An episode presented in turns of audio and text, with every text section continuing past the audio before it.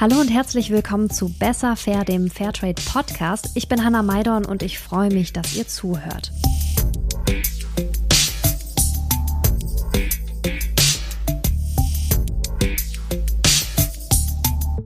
Hier im Podcast jagt im Moment, wie ich finde, eine beeindruckende Frau die andere. Wir haben zum Beispiel mit Unternehmerin Lisa Jaspers und mit Schauspielerin Anne Menden gesprochen. Und auch heute, da habe ich eine sehr spannende Frau bei mir im Podcast zu Gast, die 27-jährige nachhaltige Influencerin Justine Siegler. Als selbsternannte Öko-Tante, da bloggt sie über nachhaltige Mode, veganes Essen, Umweltthemen und mentale Gesundheit und teilt ihr Wissen mit rund 38.000 FollowerInnen auf Instagram. Ich selbst folge ihr schon seit Jahren und ich freue mich daher ganz besonders sagen zu können, Hallo Justine, schön, dass du hier bist. Oh, Hanna, vielen Dank. Das freut mich so. Danke für die liebevolle Vorstellung. Ich freue mich riesig hier zu sein. Ich habe gerade schon die Öko-Tante in den Raum geworfen, aber eigentlich finde ich das immer viel schöner, wenn sich unsere Gäste selbst vorstellen. Also schieß gerne los. Wer bist du und was machst du? Also ja, ich bin Justine, ich bin 27 Jahre alt, ich komme eigentlich aus Deutschland, wohne jetzt aber schon sehr lange in Wien und habe mich hier selbstständig gemacht als Bloggerin und ja, ich schreibe einfach über alle Themen, die mich bewegen, also Nachhaltigkeit, Fair Fashion, vegane Rezepte, ähm, die Klimakrise natürlich im Allgemeinen. Dein Blog heißt Justine kept calm and went vegan. ja, genau. Wie bist du zum Bloggen und vor allem zu diesem Namen gekommen? Ähm, ja, also es ist ja schon eine Weile her, dass ich den Blog gestartet habe. Ehrlich gesagt weiß ich gar nicht mehr, wann das war. Vielleicht vor sieben Jahren oder so. Ich schätze das jetzt mal. Damals gab es noch nicht so viel Inspiration im Bereich ja, vegane Mode und vegane Rezepte. Natürlich gab es ja schon die ein oder anderen Bücher zum Thema, aber einfach noch nicht so viel Vielfalt, wie wir es heute kennen. Und ja, als ich vegan geworden bin, habe ich viel herumprobiert in der Küche und leckere Wie Sachen bist du entwickelt. vegan geworden? Also was, ähm, warum? Ah. Warum? Ähm, ja, genau, das werfe ich auch noch ein. Also ich habe den Film Earthlings gesehen, den kennst du vielleicht.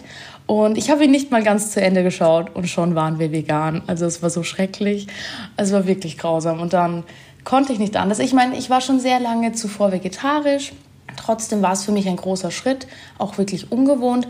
Aber nach ein paar Wochen war ich voll drin und seitdem liebe ich es sehr, vegan zu sein. Und ja, ich habe da eben viel herumprobiert in der Küche und habe mich wirklich verliebt in mein veganes Leben und wollte dazu einfach, ja, wollte andere, andere so ein bisschen mitreißen und irgendwie hat sich das dann so ergeben. Also ich habe das nicht wirklich geplant. Ich habe auf Instagram ein bisschen, ja, ein paar Rezepte gepostet und zum Thema vegane Mode geschrieben und dann hat sich, ist der Blog einfach so entstanden und dann kam ziemlich schnell der Fokus auf Nachhaltigkeit mit dazu. Also Naturkosmetik, Fair Fashion ähm, und so weiter. Es war mir einfach wichtig, eine Plattform zu schaffen, auf, dem man, auf der man Tipps findet zu nachhaltigem Leben, zu veganen Rezepten und aber auch Infos so aufgeschlüsselt findet, dass sie leicht verständlich sind und dass es Spaß macht, das zu lesen. Ich wollte damit einfach alle Menschen ansprechen, die gerne was ändern möchten, aber vielleicht nicht so ganz wissen, wie sie starten können. Du bezeichnest dich selbst als Veganerin, auch als Fairanerin. Also wie wichtig ist dir beispielsweise Ja. ein fairer Handel? Ähm, ich finde, wenn man so mal im Veganismus drin ist und dann immer so immer weiter die Augen aufmacht und sich informiert, dann kommt wirklich ein Thema zum anderen. Und ziemlich schnell habe ich mich dann ähm, ja zum Thema Fair Fashion eben informiert und zum Thema fairer Handel ganz allgemein. Und mir ist es natürlich unheimlich wichtig, es im Großen und Ganzen so gut es geht fair und nachhaltig einkaufe und das in vielen Lebensbereichen. Deshalb setzen wir auch einfach oft auf Secondhand, um Ressourcen zu schonen. Aber ja, fairer Handel ist mir sehr, sehr wichtig und ich hoffe, dass das noch zu einem äh, ganz normalen Standard wird, für den man sich nicht extra entscheiden muss, ähm, der irgendwann einfach völlig normal ist. Ja, absolut. Auch wir haben es schon mal in einem anderen Podcast thematisiert, auch wenn wir uns dann andere Jobs suchen müssen, aber das nehmen wir in Kauf. Ja, würde ich auch machen. Du hast gerade ein bisschen erzählt, dass es jetzt eigentlich nicht so der Fokus darauf lag, hey, ich möchte äh, Bloggerin werden oder Influencerin werden. Jetzt bist du aber seit einigen Jahren Vollzeit-Sinfluencerin, nenne ich es mal, also sprich grüne Influencerin.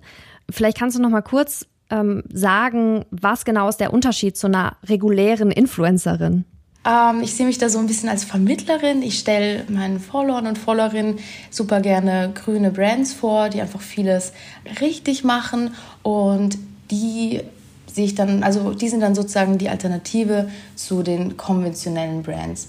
Also ich sehe mich da so ein bisschen als Vermittlerin und freue mich einfach immer, wenn ich da gute Alternativen bieten kann, mit denen man sich wohlfühlt und ähm, die wirklich wichtige Schritte in die richtige Richtung gehen. Aber woran merkst du oder entscheidest du, okay, das ist eine gute Brand, die möchte ich gerne vorstellen? Es gibt natürlich viele Kriterien. Es gibt natürlich auch ähm, Zertifizierungen, auf die ich mich verlassen kann. Im Großen und Ganzen merkt man auf den ersten Blick schon mal, ob es passt. Und dann recherchiere ich natürlich ähm, tiefgründiger. Zum Beispiel im Fair-Fashion-Bereich ist es mir ganz wichtig, dass eben nicht nur fair produziert wird, sondern auch nachhaltige Materialien verwendet werden. Und wenn das zutrifft, dann stelle ich die Marke vor. Und dann muss sie mir natürlich noch sympathisch sein und dann müssen mir die Sachen auch noch gefallen. Und dann sollen die Sachen natürlich auch noch hochwertig sein. Das ist mir besonders wichtig, weil was, was bringt es uns dann auf die lange Sicht? Es muss natürlich wirklich hochwertig sein und lange halten.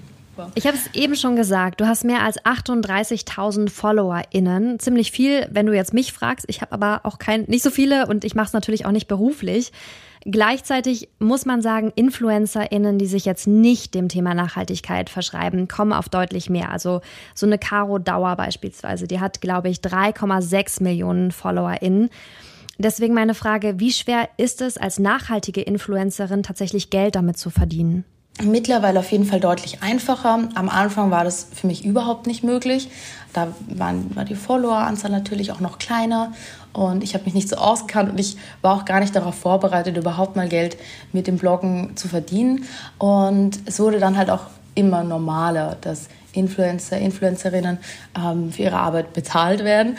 Und da hat sich natürlich ganz generell in den letzten Jahren viel entwickelt. Und wenn wir jetzt auf den nachhaltigen Bereich schauen, ja, also es ist wirklich gut möglich, nur davon zu leben. Aber natürlich ist es schon schwieriger, weil die Auswahl an, ähm, an Marken einfach viel, viel geringer ist. Also das ist klar. Ich muss auch generell sehr viele Anfragen einfach ablehnen, weil sie überhaupt nicht zu dem passen, ähm, was ich vertrete. Aber ich muss schon sagen, das hat sich in den letzten, in den letzten Jahren sehr verändert. Ja. Und wie gehst du damit um mit diesem Konflikt? Im Grunde rufst du ja dazu auf, dass die Leute weniger konsumieren sollen und gleichzeitig lebst du tatsächlich davon, dass du Produkte vorstellst von natürlich nachhaltigen, also guten Brands, aber letztendlich regt das ja auch eher zum Kaufen an. Es geht natürlich dann im Endeffekt auch um den Follower, die Followerin, wie sie mit meinen Tipps umgeht. Ob sie es tatsächlich als alternative Möglichkeit sieht und deshalb nicht mehr kauft, sondern einfach nur anders. Dann ist es für mich, dann habe ich mein Ziel sozusagen erreicht. Und ich mache auch nach so vielen Kooperationen Disclaimer. Oder wenn ich Teile vorstelle, dann schreibe ich immer dazu, hey, ich will dich nicht zum Konsum anregen. Denk wirklich nach, bevor du etwas kaufst. Kauf nur das, was du wirklich haben und tragen willst. Also ich mache ständig Disclaimer und alles Mögliche, ähm, um den Menschen immer wieder in Erinnerung zu rufen, hey, ich stelle hier nur Alternativen vor. Wenn du daran, also wenn du gerade etwas in die Richtung brauchst oder jemanden kennst, empfehle es doch weiter oder ja, schau dich dann gerne um. Aber wenn du es gerade gar nicht benötigst, dann macht es auch gar keinen Sinn, im Sinne der Nachhaltigkeit das jetzt zu kaufen. Und ganz, ganz oft empfehle ich auch die Secondhand- und Vintage-Alternative. Also Viele unserer Möbel zu Hause sind Secondhand und auch viele unserer Kleidungsstücke. Das betone ich auch immer und immer wieder, denn wir können so wunderbar die Ressourcen schonen, wenn wir einfach das kaufen, was schon da ist. Gestern habe ich zum Beispiel eine Story zum Thema Reparieren gemacht. Das habe ich auch schon öfter angesprochen. Ich finde es einfach so wichtig, dass wir uns von dieser ähm, Wegwerfgesellschaft hin zu dem bewegen, was früher zum Teil auch wichtig war, einfach Dinge lange tragen und Dinge reparieren, wenn sie kaputt gehen. Ich weiß, das ist heutzutage gar nicht so einfach, weil ein neues Produkt oftmals weniger kostet, als äh, etwas zu reparieren. Das ist natürlich nochmal ein anderes Thema. Aber ähm, oftmals hat man das Reparieren auch gar nicht mehr so auf dem Schirm und das möchte ich wieder in die Köpfe der Leute bringen. Was war denn das letzte Produkt, was du hast reparieren lassen? Also bei mir ist es vor allem Kleidung. Ähm, ich habe jetzt zum Beispiel eine Hose reparieren lassen, die einfach so ein Loch hatte oder auch zwei Löcher. Und ähm, ja, man, man kann vieles reparieren und ich hoffe, dass wir das wieder mehr und mehr tun, statt neu zu kaufen. Und was ist so das Feedback, was du bekommst? Oder ist es einfach, das weißt du letztendlich gar nicht, was damit gemacht ja. wird? Zum Teil weiß ich das natürlich nicht, zum Teil merke ich schon, dass meine Community sehr, sehr, sehr bewusst einkauft. Das auf jeden Fall. Also das sind jetzt nicht die Crazy Shopaholics, das weiß ich auf jeden Fall. Die kaufen sehr bewusst und ähm, viele sehr viel Secondhand und die überlegen auch dreimal. Also das ist das, was ich so mitbekomme. Aber wie erreichst du jetzt diese Crazy Shopaholics? Also wir bei Fairtrade ja. haben ja auch immer so ein bisschen das Problem, ne? So hey, man muss ja, ja eigentlich aus dieser Nachhaltigkeitsbubble raus. Und dann, äh, um dann die Leute zu erreichen, die eben noch nicht so auf Nachhaltigkeit Wert legen oder darauf achten. Hast du da einen Tipp? Wie kommst du an diese ja, Leute das ran? Ist, das ist super schwer. Ähm, ja, wenn ich das wüsste, dann hätte ich vielleicht auch eine Million Follower. ähm, ich bin ziemlich gut im Austausch mit meinen Followern und Followerinnen und ich weiß von vielen, dass sie früher ganz anders konsumiert haben. Und die schreiben mir dann halt auch, hey, ich bin dir so dankbar, ähm, dass du so tolle Alternativen vorstellst. Ich konsumiere jetzt ganz anders als noch vor drei, vier Jahren. Also das ist schon so, es sind nicht nur Ökos zu mir gekommen, es sind auch noch nicht Ökos zu mir gekommen, die zu Ökos wurden, so ein bisschen zumindest. Aber ja, im Endeffekt immer im Austausch bleiben immer nie den Zeigefinger heben und einfach im Austausch bleiben, mit den Menschen ins Gespräch kommen, egal wo, egal ob offline oder online. Und ähm, ja, ich glaube, so können wir doch am meisten bewirken, ja. Auf deinem Blog geht es jetzt aber nicht nur um Rezepte und Fair Fashion. Auf dem Blog gibt es beispielsweise auch die Kategorie Brain Food oder den Fakten ah, Friday. Stimmt, die gibt es auch noch, ja. Welche Themen greifst du da auf? Beim Fact Friday war es mir wichtig, zu unterschiedlichen Themen einfach mal so ein paar Fakten zu liefern. Zum Beispiel Versauerung der Meere oder nachhaltig grillen oder alles Mögliche. Also da habe ich einfach die Themen, die mich gerade beschäftigt haben, in so einen kleinen Beitrag gepackt und Infos dazu geliefert. Die hat man dann auch so in zwei, drei, vier Minuten durchgelesen gehabt. Tatsächlich mache ich das aktuell gar nicht mehr so sehr. Ich bespiele auch den Blog nicht mehr so intensiv wie früher. Aber ja, die, die Artikel werden immer noch geklickt und ich verlinke sie auch manchmal einfach noch auf Instagram, denn die haben ja sozusagen kein Ablaufdatum. Aber das heißt, vieles läuft jetzt einfach über Instagram. Man hat schon die Verlagerung sehr, sehr stark bemerkt. Also in den letzten ein, zwei Jahren besonders stark. Also früher war der Blog so mein Hauptbusiness und Instagram war so nebenbei. Heute ist mehr Instagram und der Blog ist mehr so nebenbei es wurde einfach viel mehr auf Blogs gestöbert, glaube ich, als heute. Heute ist es den ähm, Menschen wichtig, dass sie die Infos gleich auf Instagram abgreifen und sie wollen gar nicht mehr so gerne, zumindest das, das was ich erlebe, ähm, gar nicht mehr so gerne auf einen weiterführenden Link klicken und mehr darüber lesen, sondern die Infos lieber komprimiert in den Stories oder so sehen. Und natürlich gehe ich darauf auch ein und gehe da mit und spiele dann die Stories intensiver zum Beispiel. Aber ist es nicht eine total große Herausforderung, das, was du vorher auf, weiß ich nicht, man konnte scrollen und in einem ganz äh, langen Text ähm, auf dem Blog unterbringen konntest, musst du jetzt in eine Story packen und hast nichts, worauf du verlinken kannst im Zweifel? Also kann ich natürlich immer noch, mache ich auch noch. Ich merke halt einfach nur, dass die Leute lieber die komprimierteren Infos haben wollen. Und es ist natürlich was anderes. Ähm, ich muss aber auch sagen, ich habe mich ja auch verändert. Ich habe, glaube ich, keine Ahnung, 800 Beiträge oder so geschrieben. Ich habe unfassbar viel Zeit in den Blog gesteckt und habe es geliebt. Ich habe so viel recherchiert, mir so viel Mühe mit den Fotos gegeben, mit den Rezeptentwicklungen und so weiter und so fort, mit den Infobeiträgen. Da ging wirklich unfassbar viel Zeit rein. Und für mich ist es aber okay, dass es sich jetzt ein bisschen verändert hat, weil ich verändere mich eben auch und ähm, mag auch gar nicht mehr so viel Zeit in den Blog stecken. Ich mag es, ähm, die, die alten Rezepte zu verbessern und noch ein bisschen zu verändern. Ich mag es auch auf die alten Infobeiträge zu verweisen. Und es kommt auch immer mal wieder was online, aber nicht mehr in dem Ausmaß wie früher. Und das fühlt sich für mich auch gut so an. Aber klar, manchmal würde ich gerne einfach einen unfassbar langen Text über etwas schreiben und würde mir wünschen, dass es alle lesen. Aber ich komme auch ganz gut damit klar, es runterzubrechen und in eine Story zu verpacken.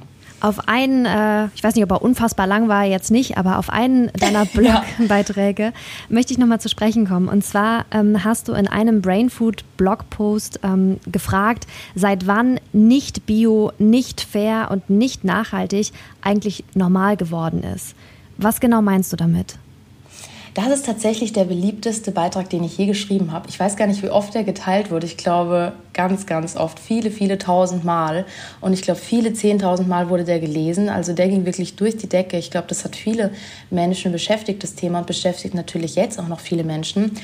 Und ja, ich habe mich da einfach gefragt, wie kann es sein, dass wir uns so sehr von diesen ursprünglichen Gedanken, ähm, im Einklang mit der Natur zu leben, wegbewegt haben. Wie, wie das in den letzten ähm, Jahrzehnten auch noch mal so viel stärker geworden ist. Und das hat mich einfach, ich meine, ich denke natürlich viel nach, ich recherchiere viel, ich bin oft entsetzt, ähm, wie wir die Welt zugrunde richten, bin aber auch oft voller Hoffnung, weil wir natürlich noch eine Chance haben. Und in dem Moment war ich, glaube ich, gerade ziemlich deprimiert und habe einfach mal so in die Runde gefragt, wie ist das möglich, dass wir, ja, dass das alles, was normal sein sollte, jetzt die Ausnahme ist. Bio ist die Ausnahme, nachhaltig ist eher die Ausnahme. Und ja, da habe ich das so in den Raum geworfen. Ein bisschen konkreter bist du gemeinsam mit deinem Freund geworden, als ihr das ähm, ja, Fair Fashion Label Too Cool for Cruel gegründet habt, also ein Online-Shop, wo es Fair Fashion Basics gab. Den gibt es heute nicht mehr. Was ist passiert? Also warum habt ihr euch von diesem Baby, nenne ich es mal, verabschiedet?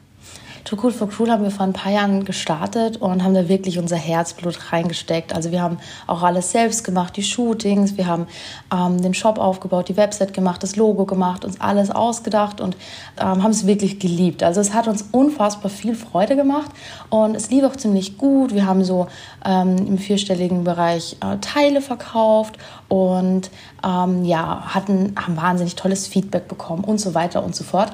Wir haben aber gemerkt mit der Zeit, also mein Freund und ich, wir sind generell so Menschen, wir laden uns manchmal ein bisschen zu viel auf also, und kommen manchmal auch gar nicht hinterher mit der Arbeit. Und ich muss im Nachhinein wirklich sagen, das war ein Projekt zu viel. Es hat uns unheimlich viel Freude gemacht, es hat uns viele schöne Momente beschert.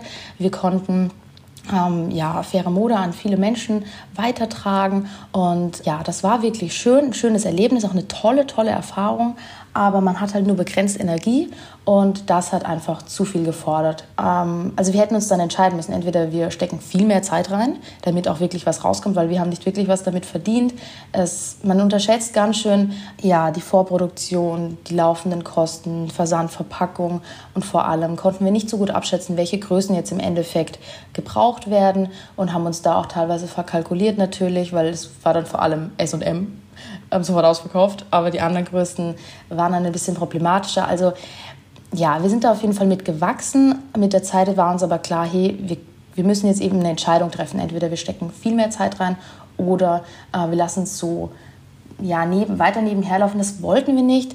Wir wollten, wir konnten der Sache einfach wirklich nicht mehr gerecht werden und deshalb haben wir uns entschieden, lieber aufzuhören. Wir mussten uns aber auch erstmal klar machen, dass Aufhören auch okay ist, weil, ja, ich weiß nicht, ich habe das Gefühl, man man, man denkt oft, man muss was bis zum bitteren Ende durchziehen, sonst ist es ein Misserfolg. Und uns hat es auf vielen Ebenen gefordert, dieses Projekt. Und uns hat auf vielen, auf vielen Ebenen auch ähm, dann das Aufhören herausgefordert. Und im Endeffekt, wir haben es als Erfolg verbucht. Wir haben viele Menschen damit erreicht und wir haben tolles Feedback bekommen. Wir sind gewachsen. Wir haben wahnsinnig viel gelernt. Wir haben auch aus unseren Fehlern gelernt. Wir konnten ähm, dann wirklich im Nachhinein gut ähm, und neutral ähm, sagen, hey, das lief gut, das hätten wir besser machen können. Und für uns war es auf jeden Fall die richtige Entscheidung, ähm, aufzuhören. Jetzt ist es ja generell immer noch so, dass es äh, kleine Brands einfach viel, viel schwerer haben, weil die Konkurrenz durch große Konzerne, durch große Brands ähm, so enorm ist. Welche Verantwortung siehst du hier generell bei der Politik? Also wie könnte Politik beispielsweise einen fairen Konsum noch viel stärker fördern? Ich bin definitiv für den Systemwandel und ja, also die Politik muss einfach viel aktiver werden in dieser Hinsicht und viel schneller auch aktiv werden. Klar, wir sprechen jetzt schon über Lieferkettengesetze. Es geht aber einfach wirklich zu langsam. Es sollte gar nicht mehr die Möglichkeit geben, Kleidung zu kaufen, die der Umwelt schadet und die Menschen ausbeutet. Das ist ganz klar. Und ähm, es sollte nicht in der Hand des Konsumenten und der Konsumentin liegen, diese Entscheidung zu treffen. Es ist toll, wenn man diese Entscheidung trifft und sich für das nachhaltigere ähm, Stück entscheidet. Oftmals ist es aber auch eine Frage von Privilegien und ja, Budget. Und im Endeffekt, ja, Politik auf jeden Fall muss weiter noch aktiv werden. Es muss einfach Umweltauflagen geben. Es muss wirklich Verbote und Gesetze geben, die Fast Fashion Riesen in ihre Schranken weist. Also ja, definitiv.